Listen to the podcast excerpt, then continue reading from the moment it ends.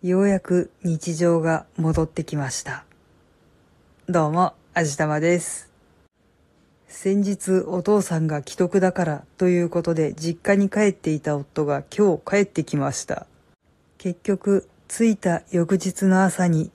静かに眠りに疲れたそうで、その日のうちに斎場に運んでお通夜、翌日告別式と葬儀をやって、仮装してお骨上げして、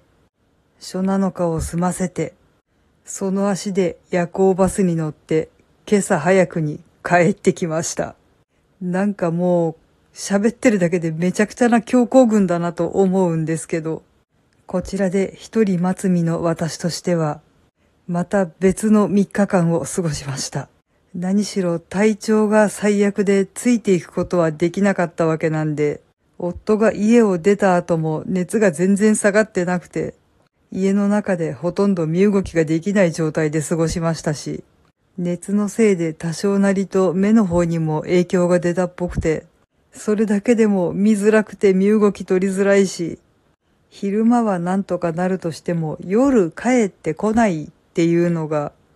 病気で弱気になってるメンタルにとどめを刺してるし、なかなかきついえげつない3日間でした。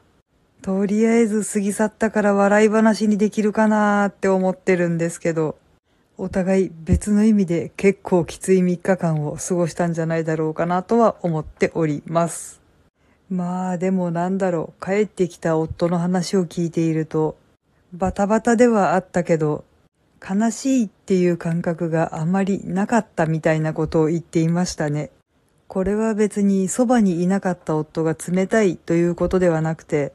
他の親族もそんな感じだったらしいので、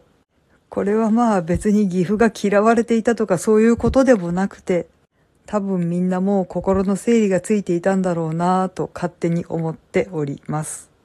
このあたりは意見が分かれるところかなぁとは思いますが、あんまり嘆き悲しまれるよりも、今までお疲れ様って笑って送ってもらえる方が、